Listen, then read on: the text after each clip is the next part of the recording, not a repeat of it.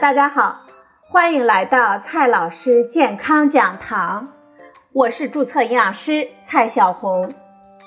今天呢，蔡老师继续和朋友们讲营养聊健康。今天我们聊的话题是秋天的第一杯奶茶。最近啊，相信不少人的朋友圈里呢。都被秋天的第一杯奶茶刷屏了。奶茶是我们当代年轻人的续命水。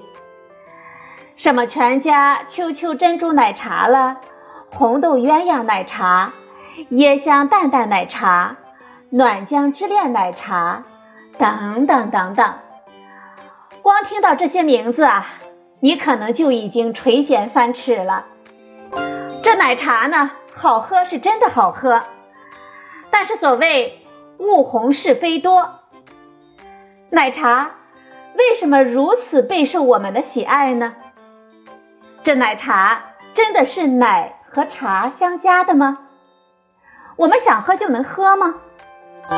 今天呢，我们就聊这个话题。二零一七年，上海市消协对奶茶进行了一次抽查。检测结果显示，在二十七个奶茶店的五十一个奶茶品种当中，都含有大量的咖啡因。所有的样品当中，每杯的咖啡因的含量平均为二百七十毫克，其中最高的为四百八十毫克。更直观的对比一下，一杯中杯的美式咖啡的咖啡因的含量仅为一百零八毫克。一罐红牛饮料中咖啡因的含量呢为五十毫克，也就是说，如果你喝了含有咖啡因最多的那一杯奶茶，就相当于喝了四杯的咖啡，或者呢八罐的红牛。这也是很多人反映喝了一杯奶茶之后呢，出现了心慌手抖，甚至是晚上失眠的原因了。其实呢，都是咖啡因在起作用。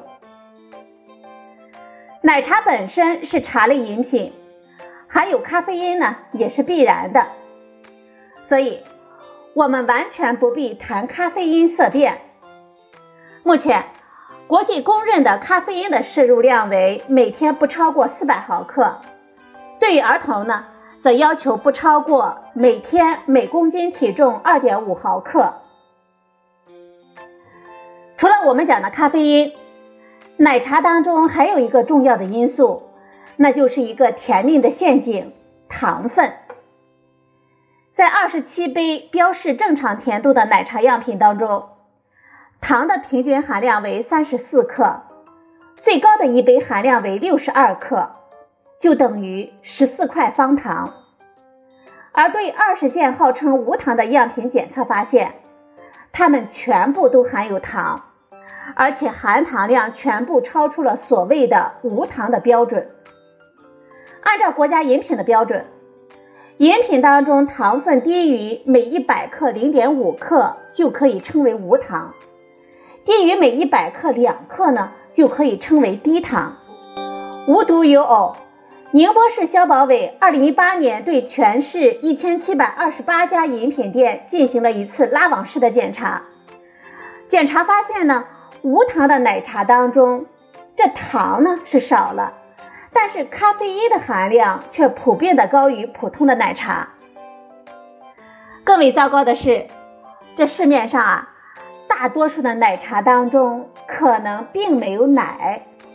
上海消协所做的这次抽查当中，发现奶茶中的蛋白质的含量普遍不足，而反式脂肪酸的含量呢普遍超标，这就意味着。你所以为的奶茶，大部分可能都是奶精。众所周知，咖啡因呢，它具有使我们兴奋的作用。孕妇、儿童以及有心血管疾病的人群，这些人群呢，一定要小心。对于压力比较大的人群，长期保持兴奋的状态，反而可能会增加焦虑。此外呢，摄入过量的咖啡因可能会导致骨密度的降低、骨质疏松等问题。年轻人骨质疏松，二十岁的人啊，五十岁的骨骼，这些呢早已不是什么稀奇的事儿了。皮肤偏白、体重比较轻、户外运动较少的女性，往往称为骨质疏松的偏爱人群，而这些特征呢，恰恰也是大部分年轻女孩子们的共性了。所以啊，为了自己的骨骼健康，远离咖啡因类饮料。此外，高糖的危害呢，早已不是健康界的秘密了。医生会告诉你。要保持低糖低盐的饮食习惯。爱美的小姐姐们会告诉你，这吃糖啊会使人变丑。这些话听上去呢，并不是危言耸听。长期的高糖的摄入会使我们的蛋白质流失，从而使我们皮肤变老。至于增加糖尿病风险和心血管风险，这些呢已经得到了医学界的公认了。反式脂肪酸过量的摄入呢，它会增加心血管疾病的风险，诱发心梗等疾病。根据世界卫生组织的数据，全球每年大约有五十万人死于反式脂肪酸。我们日常的食品当中，反式脂肪酸的含量比较高的有各种奶油、糕点、油炸食品等等。烹调过程中油温过高呢，也会产生反式脂肪酸。我们健康的人群一天内可以代谢的反式脂肪酸的含量为两克，超过这个剂量呢，就会对我们的健康有害了。因此，这秋天的第一杯奶茶，真不是你想喝就可以任意喝的。那么问题来了，这奶茶还能喝吗？刚才我们说到，奶茶最大的问题呢？在于它本身含有比较多的添加糖，追其根本，这珍珠奶茶不过是一种甜饮料，所含有的营养物质也比较少，特别是对于青少年，长期摄入过多的糖分，可能会引发肥胖、损坏牙齿等等，同时呢，还可能会形成不爱喝水的习惯，因此啊。这奶茶我们可以偶尔品尝一下，但是呢，万万不可作为一种嗜好。好了，朋友们，今天的节目呢就到这里，谢谢您的收听，我们明天再会。